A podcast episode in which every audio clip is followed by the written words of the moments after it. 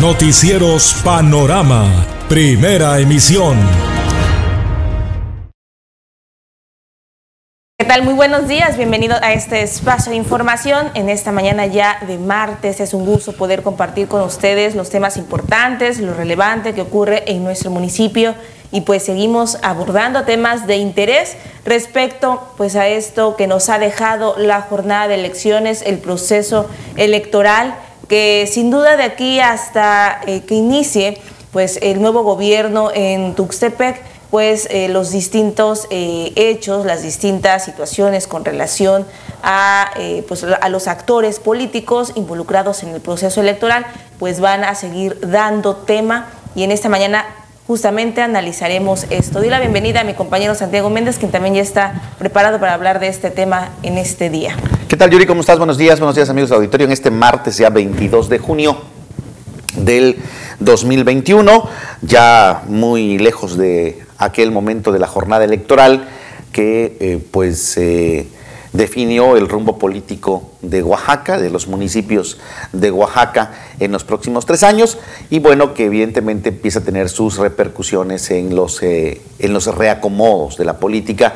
Eh, bueno, de esto vamos a platicar en esta mañana porque ocurrieron algunas cosas la semana anterior que bien vale la pena hilar, que bien vale la pena eh, comentar y plasmar, dejar plasmados en un tema de lectura una lectura de, las acciones de los, eh, de los actores políticos y nos vamos a referir específicamente al municipio de Tuxtepec, ¿no? lo que ha ocurrido en esta última semana, que vale la pena ir por lo menos eh, deduciendo, desmenuzando, analizando, leyendo eh, qué podría pasar en términos eh, político-partidistas en los próximos meses, porque recordemos que aunque se ha acabado el proceso electoral 2021, prácticamente ya inició el proceso electoral 2022, que es la renovación de la gubernatura, elegir al próximo gobernador del estado, entonces esto pues es un factor que vamos a a tener en cuenta eh, a partir de ahora, ¿no? Si bien es cierto en cada uno de los municipios, en cada uno de los distritos de Oaxaca,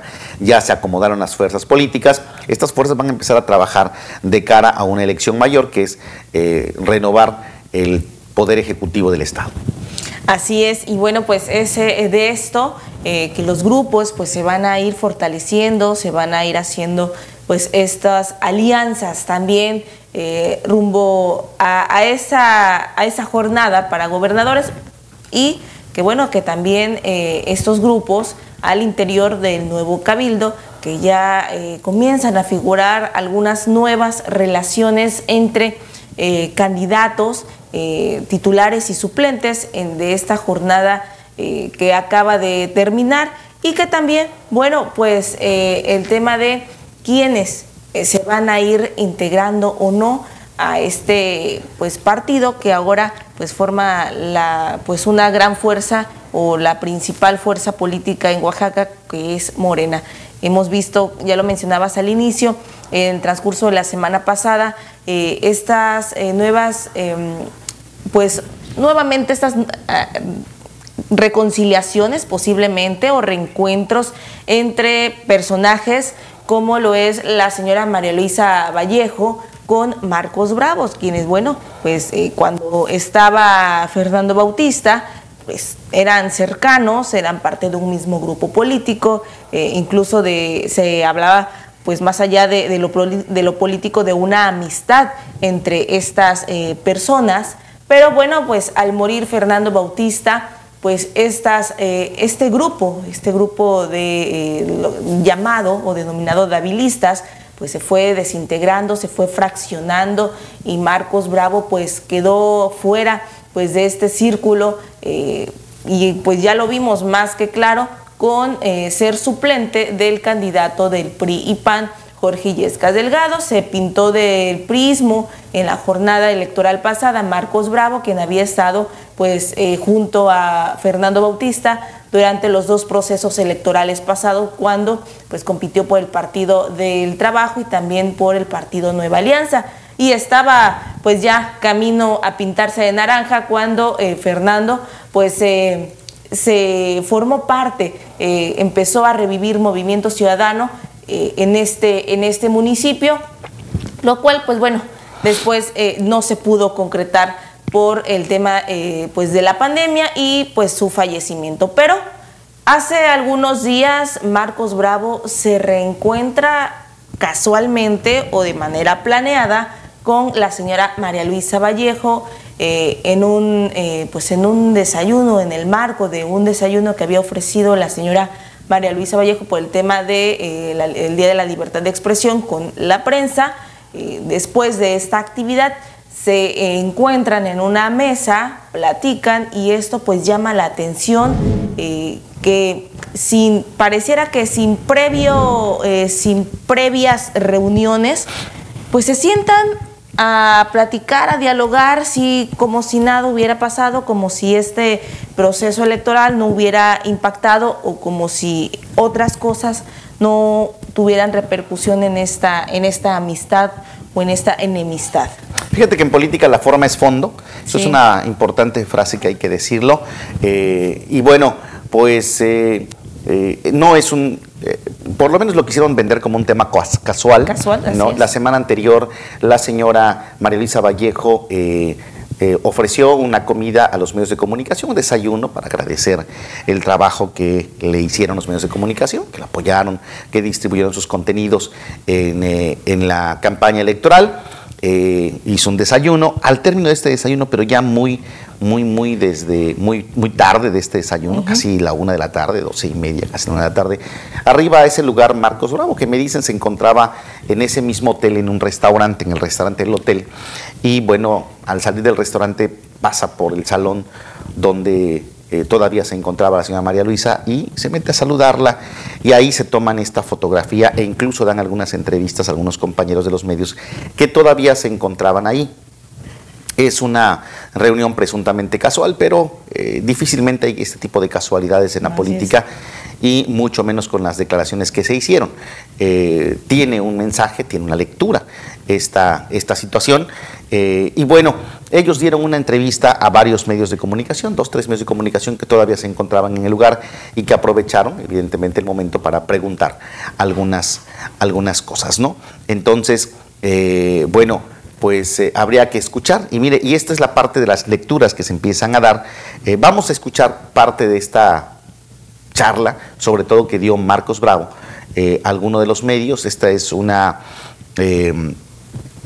un, eh, extracto de la revista Radar, eh, que ellos estuvieron ahí y, lo, grabaron y lo publicaron en sus redes sociales.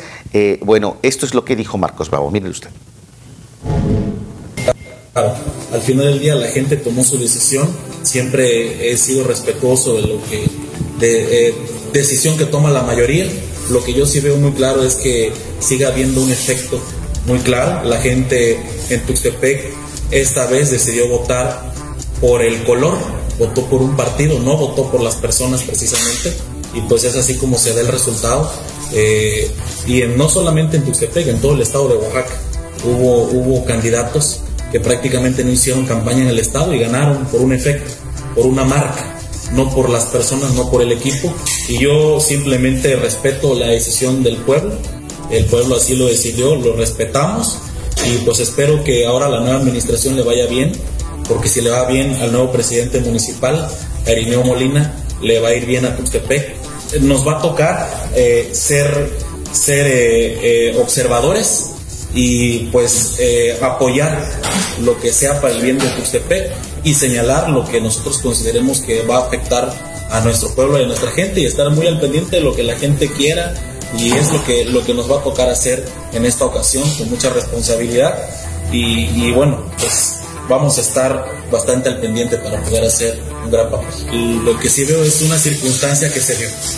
Ya sucedió, hay que analizar qué sucedió, tal vez si hubo errores corregirlos, si, si hubo fallas eh, tal vez reconocerlas y valorar si estas tres fuerzas se hubieran unido o se pueden unir en un futuro suman más de 32 mil votos, estas tres fuerzas unidas.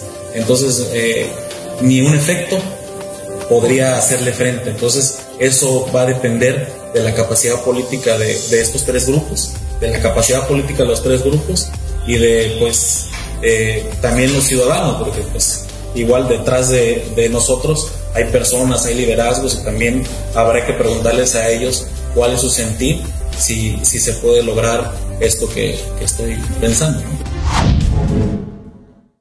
Bueno, eso dijo Marcos Bravo en otra parte de la, entrevista, en otro, en, otra, en otro medio, en esta no se aprecia, pues le preguntan si va a seguir con, Marcos, con, este, con Chester.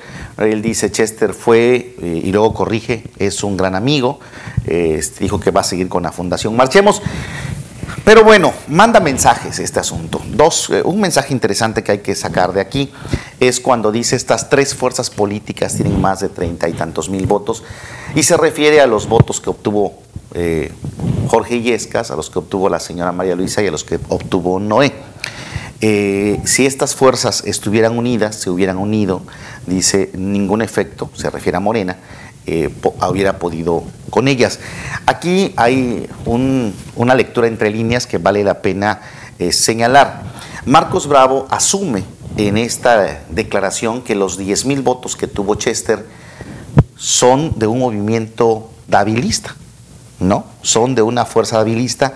Con esa declaración deja fuera al PRI ¿no? Como si el PRI no hubiese aportado nada de votos, como si el PAN no hubiese aportado nada de votos, ¿no? Recordemos que eh, Jorge Yescas era candidato del PRI y del PAN y que estas dos fuerzas políticas tienen votos importantes, ¿no?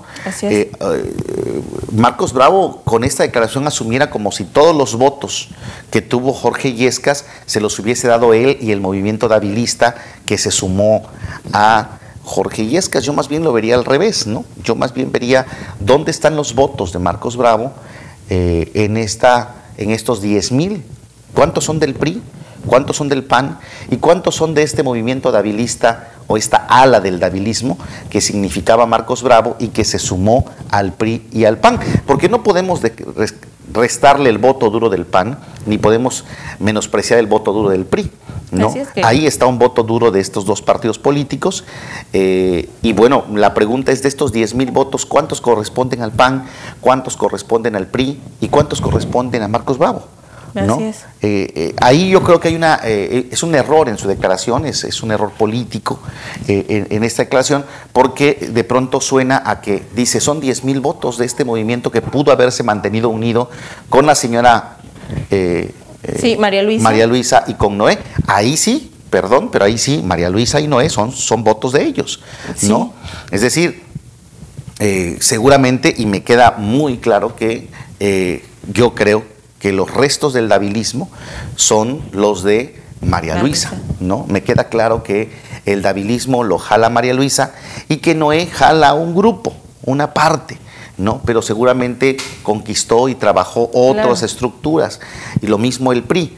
Eh, pensar que estos tres votos, estas, estas tres cifras son de ese movimiento dabilista que estuvo hace tres años, es bastante aventurado eh, verlo de esa manera. Y creo que Marcos eh, se siente también sobrevalorado o está sobrevalorado, porque muchos habló el tema que él era quien colocó o había colocado de alguna forma eh, la imagen o había llevado eh, de la mano a Chester a las diferentes comunidades a las que él pues conocía y había recorrido de la mano de, eh, de Fernando Bautista. Entonces, por eso posiblemente y, se habló en, muchos casos de que él era quien llevaba a Chester eh, al posicionamiento eh, entre las comunidades.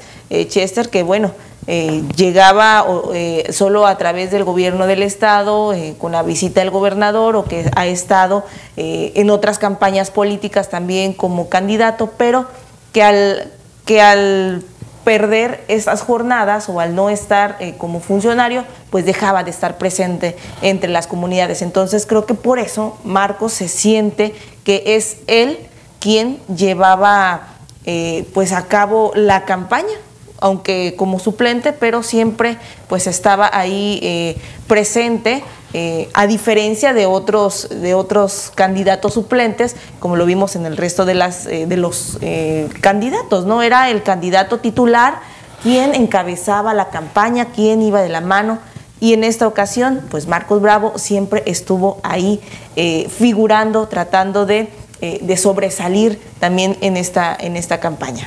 Sí, sí es cierto, tienes razón, a Marcos le dieron esa encomienda, lo, lo pusieron incluso en las, eh, pues... En, en, la, en, la, publicidad. Como dices tú, ningún otro candidato aparecía con la fotografía de su suplente. En el caso de Marcos Bravo, pues sí, se aparecía con la fotografía de su suplente, de, su titular, y le dieron mucha fuerza en ese sentido.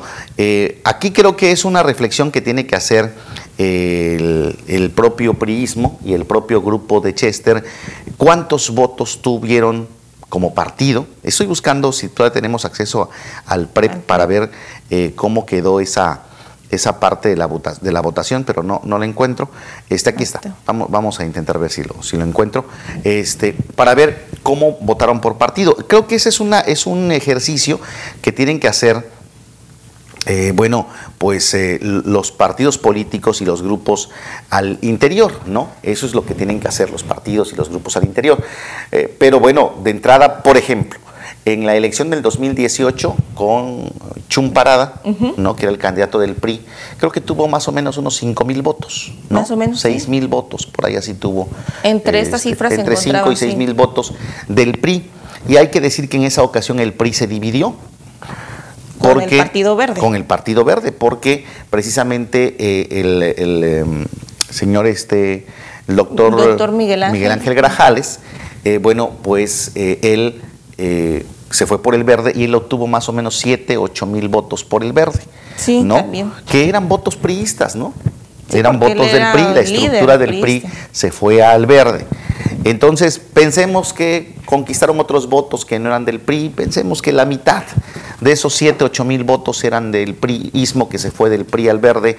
Estamos hablando de unos 4 mil votos de Grajales y estamos hablando de unos 5, 6 mil votos de eh, Parada. Estamos hablando de 8 o 9 mil votos del PRI hace tres años. Aquí tenemos ya la cifra en, un, en, un, en el PREP, de acuerdo a, a, este, a los últimos cierres que tuvo, eh, pero bueno, en base a esta cifra no, nos puede servir muy bien. Eh, por Jorge Yescas Delgado, quienes votaron justamente por el PRI nada más fueron 9.221, eh, por el PAN nada más fueron 1.086 y por el, el ambos. La, la, parte ajá, donde aparecen ambos partidos, 309.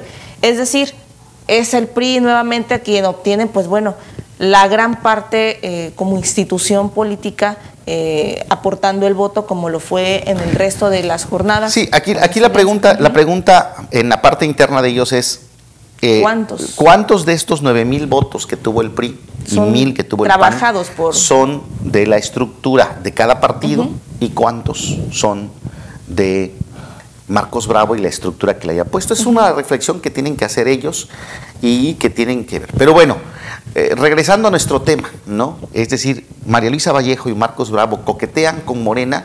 Esta, esta reunión, pues eh, se vio así. ¿Por qué?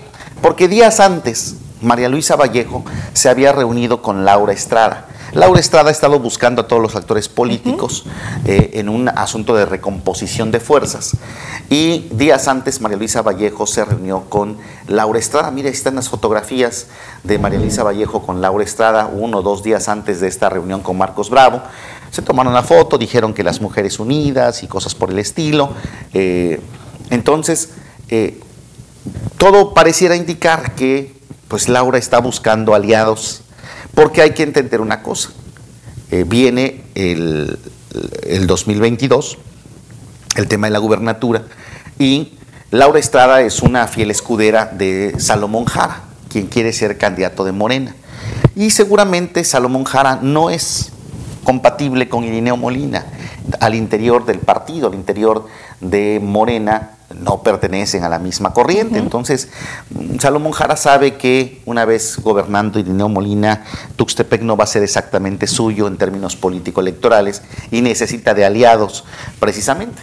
Entonces, ahí se ve claramente ese acercamiento de Laura con eh, la señora María Luisa que pareciera que lo están buscando, ¿no? Y otros días después, por esos días, Benjamín Tomás Mesa, eh, subió una fotografía donde lo hicieron participar en un foro de Morena.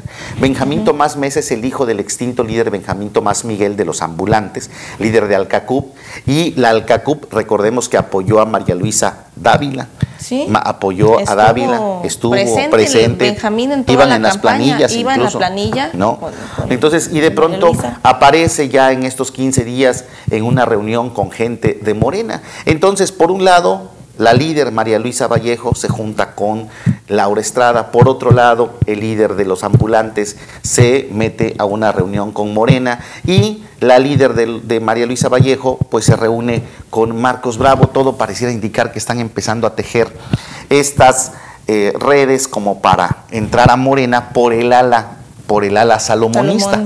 ¿no? Por el ala de Salomón. Y entonces pareciera que por ahí va el asunto. Ahora, recordemos que María Luisa Vallejo va a ser regidora, ¿sí? Recordemos que presuntamente Marcos Bravo va a ser regidor. Entonces, Porque, bueno, Jorge no va a querer aceptar, se habla de que no, no sabemos. No sabemos, ¿no? ahorita vamos a ver eso. Mira, ahí, ahí está, por ejemplo, también otra vez este Benjamín Tomás con eh, Luis Guerrero. Luis Guerrero es un operador político de Laura, ¿no? Se tomaron una foto, hablaron que los jóvenes y cosas por el estilo. Eh, entonces, están mandando muchos mensajes, Sí. mandaron muchos de mensajes. Hecho, María Luisa, en esta entrevista que ya escuchamos, en, bueno, en, en esta ocasión, reconoció que eh, fue el divisionismo, la división que se tuvo entre eh, con Marcos, eh, lo que los llevó a, pues, a, perder, ¿no? Que esto no les lleva a nada y que lo mejor es re- realizar este tipo de nuevas alianzas, de limar asperezas y con esto, pues bueno, construir un, una nueva pues una nueva estructura aún eh, pues bajo esas especulaciones de poder eh, estar o ser fuerzas dentro de, eh, del próximo cabildo en Tuxtepec, ¿no? Pero fíjate, hay un dato importante que vale la pena señalar aquí. Justo unas horas después, unos minutos después de que Marcos Bravo se reunió con la señora y que los medios socializaron eso, Jorge Yescas Delgado publicó en su página de Facebook la siguiente, el siguiente mensaje con un video. Ellos hicieron una comida eh, para agradecer a, sus, a su grupo, la hicieron por ahí del 7, 8 de, de, junio, eh, hicieron una comida para, para, para agradecer a su grupo. Y habían grabado un video, pero no habían tomado una foto nada más. Ese día subieron el video y subió este texto, Jorge Yescas. Por el amor a mi tierra y a mi gente, seguiremos trabajando firmes, fuertes y unidos por Tuxtepec, ¿no? Pero sobre todo para trabajar en equipo y que las cosas buenas sucedan. Cuando yo leí ese texto, me quedó claro que era un mensaje hacia Marcos Bravo, ¿no? Eh, ¿Por qué? Porque la frase que las cosas buenas sucedan es una frase que usó no en la campaña, pero durante toda la Diputación Federal, eh, Irineo Molina usó este eslogan de campaña, que las cosas buenas sucedan. Hagamos que las cosas buenas sucedan. Y así era toda su publicidad. Hagamos que las cosas buenas sucedan. Hagamos que las cosas buenas sucedan. Eh, entonces, no es casual que Jorge Illescas ponga esto que diga y que las cosas buenas sucedan. Trabajemos en equipo y que las cosas buenas sucedan trabajando firmes. Y dice, seguiremos trabajando firmes, fuertes y unidos. Más de dos interpretaron que Jorge le está mandando un mensaje a Marcos Bravo de que si sigue con estas versiones de que él tiene más fuerza que el PRI o que está coqueteando hacia los grupos morenistas y todo, pues a lo mejor no lo dejarían tomar la regiduría. La regiduría. ¿no? A lo mejor no lo tomarían, no lo dejarían tomar la regiduría. Eso fue la semana anterior, así cerró por ahí de jueves, viernes estas actividades políticas, ¿no? Este, este es el video. En el video no dice nada de eso porque este video lo grabaron mucho antes. Solamente utilizaron este pretexto para eh, subir el video y el, el texto. Si quieren vamos a escuchar el video, no habla de eso, pero el texto con el que sube Jorge Illescas sí pone eso. Vamos a verlo. ¿Cómo están? Quiero decirles que estamos muy agradecidos por todo el esfuerzo que hicieron desde cada colonia, cada comunidad. Aquí está el gran equipo. No nos dieron los resultados, pero más sin embargo estamos fuertes, estamos unidos. ¿Qué es lo que necesita Tuxtepec, nuestro estado y nuestro país? Vamos a seguir con esa firmeza, con el corazón, que nos hace distintos a los demás. Vamos a seguir trabajando por nuestra tierra. El amor no se acaba, el corazón es muy grande y el equipo está fuerte y está firme. Arriba Tustepet. Bueno, eso fue lo que dijo Jorge Iglesias, así lo grabaron ahí, ahí está Marcos Bravo. Pero, te digo, cuando sube el video, el texto dice, vamos a seguir trabajando en equipo y que las cosas buenas sucedan. Sí, es un, es un mensaje. ¿no? Entonces, esta composición de fuerzas está mandando mensajes ahí, ¿no? O, ¿qué está diciendo Jorge Iglesias? Nosotros vamos a trabajar con el presidente, ¿no? Eh, nosotros no vamos a ser el bloque opositor a la presidencia.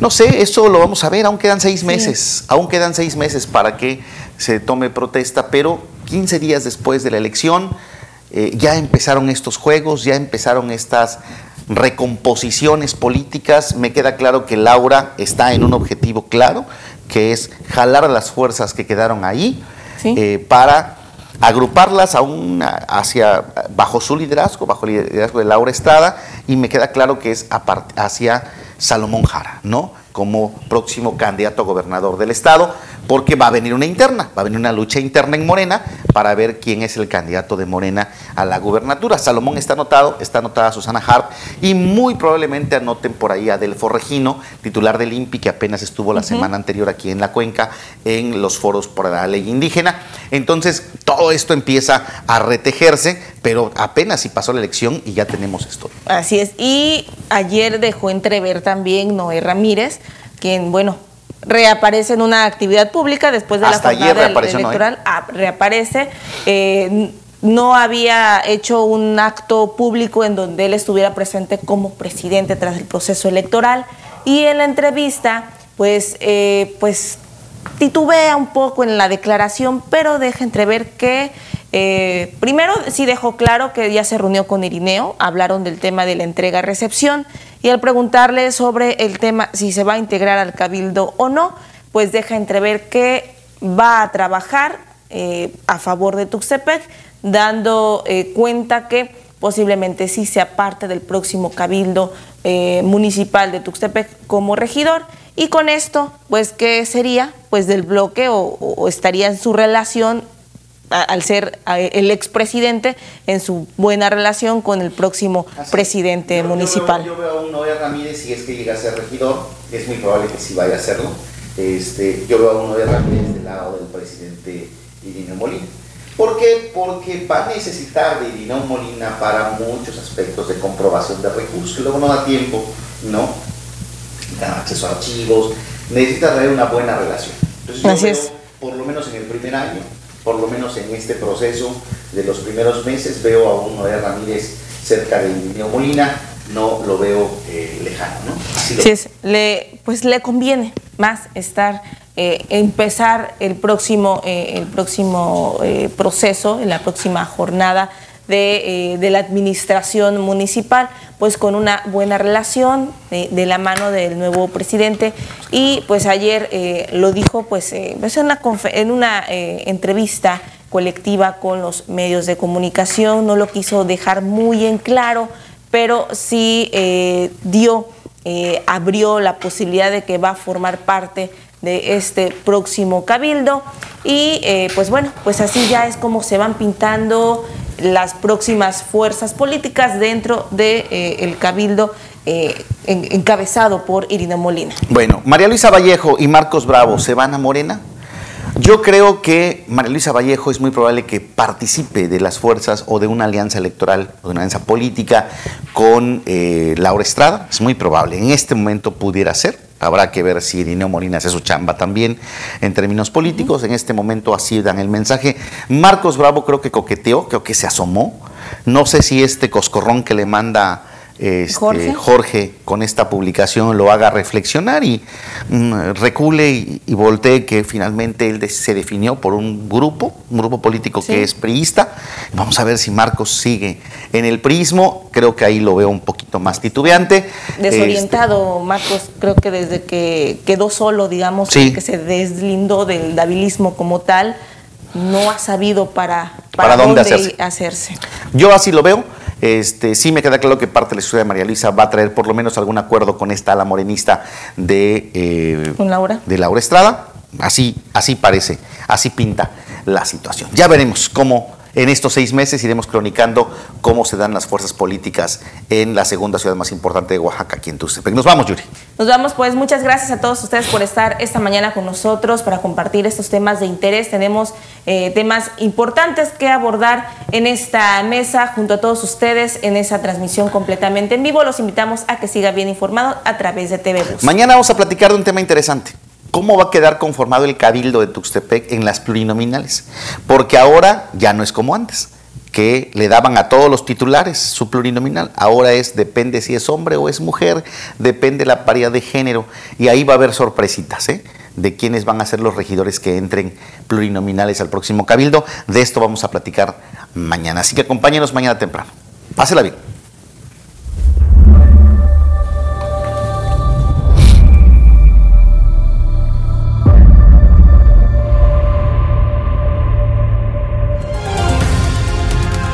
Noticieros Panorama, primera emisión.